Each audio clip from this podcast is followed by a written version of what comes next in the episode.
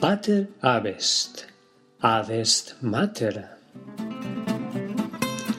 Liberi in lectis suis dormiunt.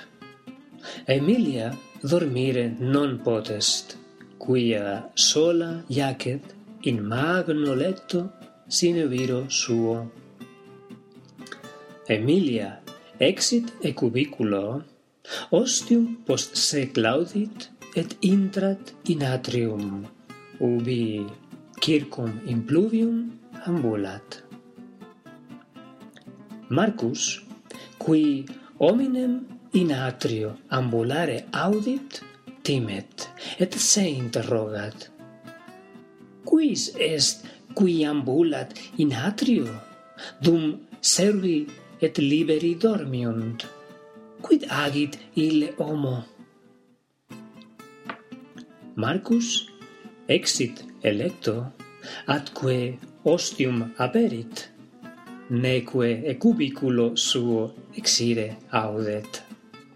Baculum crasum, quod sub lecto iacet, sumit, quia virum illum improbum, qui in bilam intrare audet, baculo pulsare vult.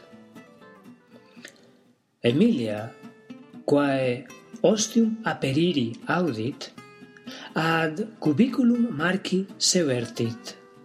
Et Marcus, qui hominem per umbram ad se venire audit, per territus est.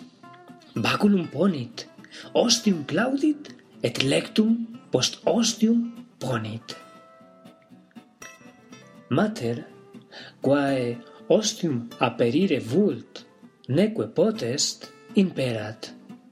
Age aperi ostium, marce, mater tua est. Marcus vocem Emilie audit, et ostium aperit. O mamma, virim probus in atrio ambulat, et... Emilia ridet, et filio suo osculum dat non est vir improvus, sed femina prova, quae virum sum probum expectat. Pater abest, sed mater tua apud te adest. Nemo improbus in hanc vilam intrare potest aut audet. Et mater et filius rident et russus lectos suos Bett und